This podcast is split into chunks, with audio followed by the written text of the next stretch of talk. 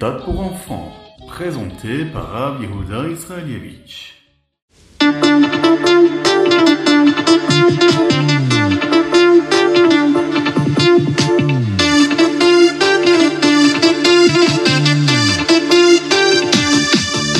Le Yutet Kislev, le rabbi Zalman, a été libéré de prison, mais il n'est pas rentré chez lui avant le Chav Kislev. Donc, les deux jours sont un Yom Tov. Il y a une leçon importante que nous pouvons apprendre de ce qui s'est passé le Chav Kislev, le vingtième jour du mois de Kislev, comme aujourd'hui. Mais d'abord, revoyons ce qui s'est passé le Yutet Kislev dans le domaine spirituel. Pourquoi est-ce que le Rabbi Shneur Zalman a-t-il été en prison? Le Admor Azaken avait euh, une Messerut Nefesh très spéciale. Il a donné sa vie pour répandre le judaïsme et enseigner la chassidoute. Comme enseigner la chassidoute était quelque chose de nouveau, dans le ciel, il n'était pas clair que c'était vraiment la bonne chose à faire et qu'il était vraiment le moment de révéler maintenant hein, dans le monde cette chassidoute, cette étude. Par conséquent, matériellement, c'est-à-dire dans la Geshmiut, dans ce monde-là aussi, qui est un reflet hein, de ce qui se passe spirituellement dans le ciel, il y avait des juifs qui, eux, étaient en désaccord avec la diffusion de la chassidoute. Ce n'est qu'après la Géoula du Yutet Kislev qu'il a été décidé dans le ciel. Et plus tard, matériellement, c'est-à-dire dans ce monde-là, que la chassidoute devait être étudiée pour préparer le monde à la venue de Mashiach. Après que le Admorazaken ait quitté la prison, il a écrit une lettre aux chassidim qui est imprimée dans le Higeret Kodesh, leur disant comment agir avec ceux qui étaient contre la chassidoute. Il va dire aux chassidim de rester humbles et de ne pas dire aux autres Ah, vous voyez, on avait raison. De ne pas les traiter de manière désagréable. De leur pardonner. Le rabbi Zalman lui-même a montré un exemple à ses chassidim de ce qui s'est passé le Chav Kislev. Juste après que l'Admorazaken ait quitté la prison, il a demandé à être conduit à la maison d'un de ses chassidim qui était à proximité. Dans la même maison vivait également l'un des mitnaglim qui était contre la diffusion de la chassidoute. Et par erreur, le rabbi Zalman a été amené dans cette maison-là de ce mitnaged au lieu d'aller chez le chassid. Le rabbi Zalman est resté là pendant trois heures pendant que le mitnaged disait beaucoup de choses négatives sur la chassidoute pour blesser le Hadmoazaken. Quand les chassidim ont finalement compris ce qui s'était passé, ils sont venus pour le chercher. Et là, le chassidim était très contrarié contre cet homme-là qui avait mal parlé au Hadmoazaken et voulait le punir pour avoir importuné le rabbi Zalman. Mais là, le rabbi Zalman va le dire respect pour son hôte, puisqu'il avait préparé du thé, il voulait d'abord boire le verre de thé. Évidemment, si cette accusation-là avait été déjà retirée dans le ciel, le rabbi Zalman n'avait pas besoin de subir d'autres emprisonnements et d'autres douleurs, d'autres difficultés. La seule raison pour laquelle cela s'est produit, c'était pour montrer un exemple au chassidim sur la manière d'agir après la délivrance, après la libération de cette prison. Et même s'ils étaient très blessés et contrariés par ceux qui ont amené le rabbi Zalman en prison, ils devraient toujours les traiter avec respect et avat Israël.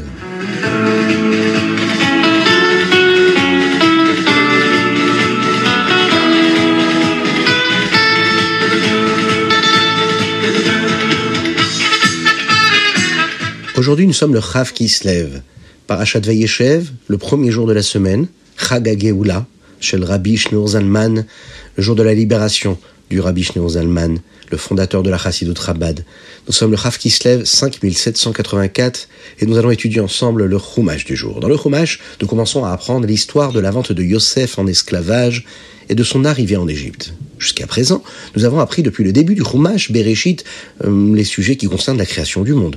Nous avons développé ensemble qui étaient nos avot, nos patriarches, Avraham, Yitzhak, Yaakov, et maintenant nous sommes prêts à commencer à apprendre ensemble hein, comment les enfants de Yaakov sont descendus en Égypte, dans cet exil-là qui va devenir cette Égypte, et enfin la sortie d'Égypte pour recevoir la Torah.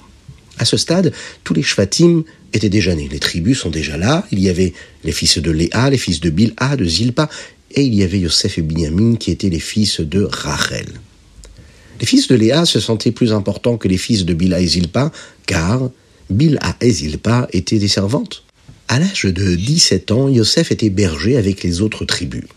À certains égards, il ne se comportait pas de manière très mature, en faisant paraître par exemple ses cheveux qui étaient un peu plus jolis que les autres. Et à d'autres égards, il se comportait très mature. C'est-à-dire, il passait du temps avec les enfants de Bila et Zilpa quand il se sentait maltraité. Il avait cette Havat Israël. Yosef n'était pas très content de la façon dont se comportaient les fils de Léa, et il va dire à son père, Yaakov, ce qu'il pensait et ce qu'il faisait de mal. Comme, par exemple, ce qu'il faisait avec les enfants de Bila et Zilpa.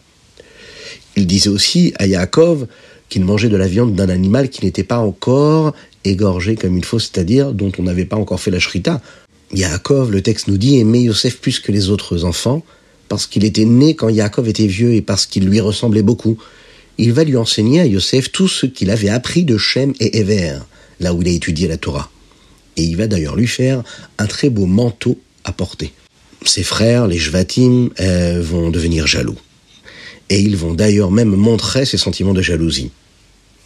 La Torah nous raconte comment Yosef ensuite va faire un rêve qui rendit encore plus jaloux les Shvatim, puisqu'il va leur raconter ce rêve. Et dans ce rêve-là, il rêvait qu'ils ramassaient euh, du blé dans le champ et que leur gerbe de blé s'inclinait devant la sienne. Cela les fit encore plus haïr Yosef, car cela signifiait qu'il voulait les gouverner. Ensuite, Yosef va faire un autre rêve, et il va le raconter aussi à ses frères. Et dans ce rêve, il voyait le soleil, la lune et onze étoiles, comme une métaphore pour les Jvatim et ses parents. Ils s'inclinaient tous devant lui. Yosef va raconter l'histoire à nouveau pour que son père l'entende, mais Yaakov lui dit devant ses frères que le rêve n'avait pas de sens, car sa mère était déjà décédée. Il dit cela parce qu'il ne voulait pas qu'il soit jaloux, mais en réalité, Yaakov attendit et espéra que le rêve se réaliserait vraiment.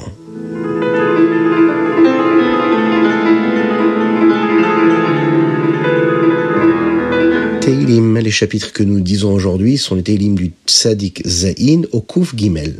Un jour, lorsque le rabbi précédent était encore jeune, son père, le rabbi Rachab, rabbi Shalom Dovber, l'emmena à un Farbrengen chassidique.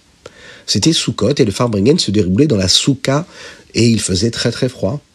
Le Farbrengen dura très tard et le rabbi précédent s'endormit la rabbinite Sternasara, qui était la mère du rabbi Yosef Yitzhak, le rabbi précédent, va le prendre pour le mettre au chaud dans son lit, mais le rabbi Rachab dit de le laisser rester.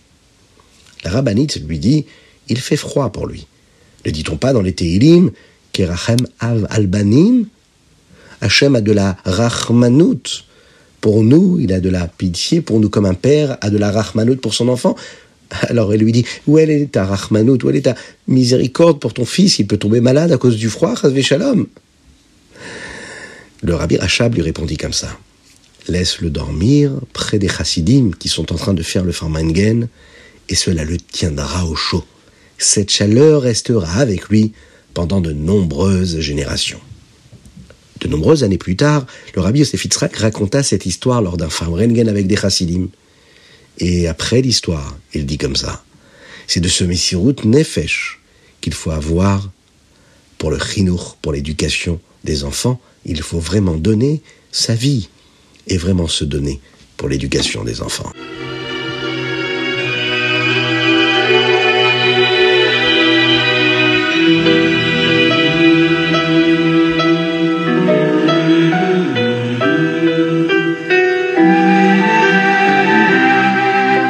Tania, l'écouter à Marim.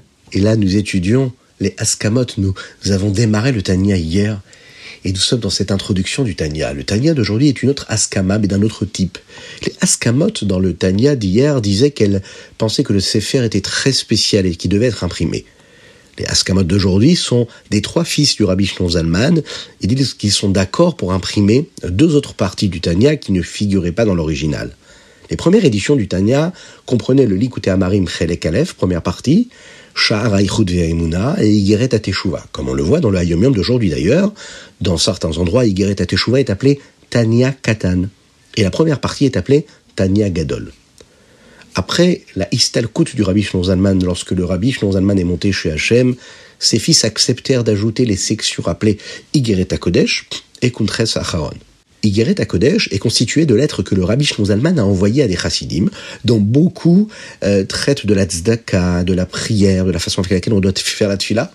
Contre Sacharon, lui, est constitué de pilpulim, hein, sur la Kabbalah, qui explique certaines sections de la partie du Tania que nous avons appris et que nous allons apprendre encore dans la première partie du Tania et de manière beaucoup plus approfondie. Les fils du rabbi Zalman qui ont signé cette Askama étaient euh, le rabbi Dovber, le Admor Tsaï, ainsi que Rab Chaim Avraham, ainsi que Reb Moshe.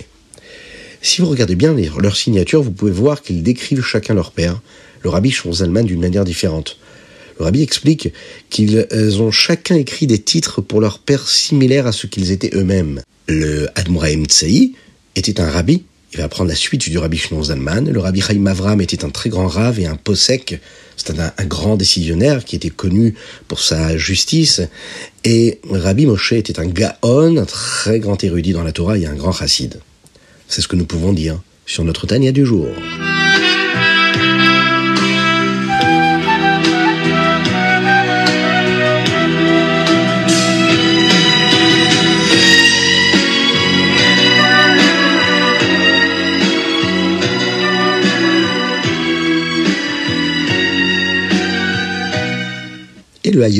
Aujourd'hui, nous sommes le Rav qui se lève. Très important de mettre la Tzedaka.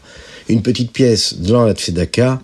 Et par cela, Mashiach arrivera. Très important de mettre la Tzedaka aujourd'hui. On peut rajouter une pièce en plus en l'honneur de Yotet qui se lève. C'est très important de le faire. On compte sur chacun. Vous savez que vous avez la possibilité de vous abonner à notre chaîne YouTube ou sur les différents réseaux, sur Spotify, sur Apple, Podcast, etc., pour recevoir tous les jours le Rita du jour. Et une grande mitzvah aussi serait de, eh bien, de partager ça, vous savez, avec d'autres personnes. Que chacun puisse écouter le Ritat. Vous pouvez envoyer vos dédicaces sur ritat.fr et vous pouvez le faire également euh, sur euh, tout simplement euh, le 06 61 76 87 70, c'est-à-dire sur le WhatsApp de ce numéro-là. Aujourd'hui, nous en apprenons davantage sur les étapes de l'impression du Tania, à partir de la première fois qu'il a été imprimé jusqu'à la façon dont nous l'avons aujourd'hui. Le premier endroit où le Tania a été imprimé était la ville de Slavita. Aujourd'hui, Rav Kislev 5557, il comprenait les deux premières parties du Tania, Sefer Shel Benonim et Sha'ar Ha'Ichud Ve'Ha'emuna.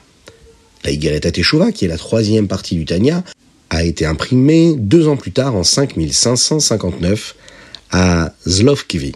Puis la version finale a été imprimée à Sklov sept ans plus tard, 5566. La quatrième partie du Tania, Igreta Kodesh, qui comprend le Kuntres Sacharon, a été imprimé pour la première fois à Sklov, et cela, tout cela, bien comme il faut, en 5574.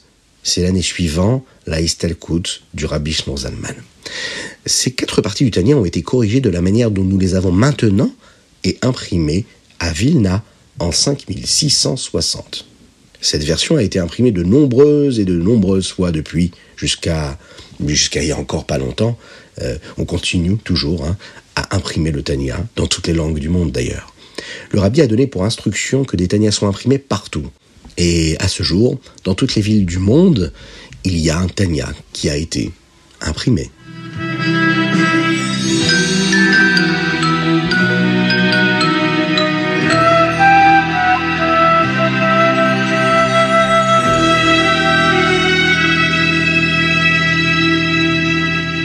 Rambam, Ilchot Tumat. Dans le Rambam d'aujourd'hui, nous en apprenons davantage sur la manière dont la nourriture et la boisson deviennent impures.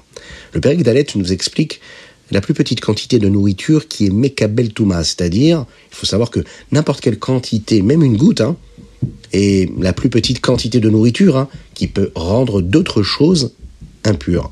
Au moins un kabetza, c'est-à-dire la mesure qui correspond à un œuf. Le Perek est le cinquième chapitre nous enseigne les lois qui concernent le yad, c'est-à-dire comme une tige, et le chômère, comme par exemple les pelures d'une nourriture.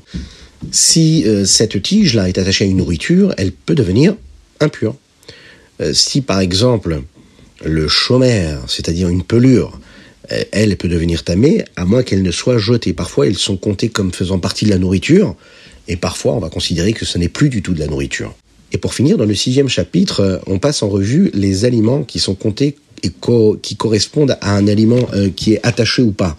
Par exemple, un tas de pâtes qui est compté comme attaché, si une partie de la pâte est touchée, le tout est impur. Mais si par exemple des figues sont écrasées en tas et que certaines de ces figues-là deviennent impures, eh bien le reste d'entre elles peut rester de son côté pur.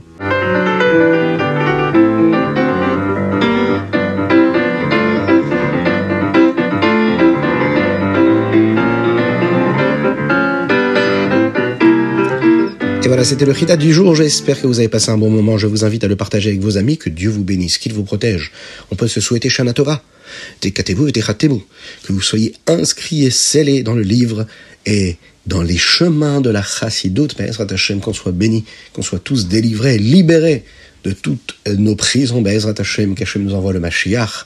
Qu'on puisse étudier encore plus de Chassidut cette année et se comporter comme des Chassidim.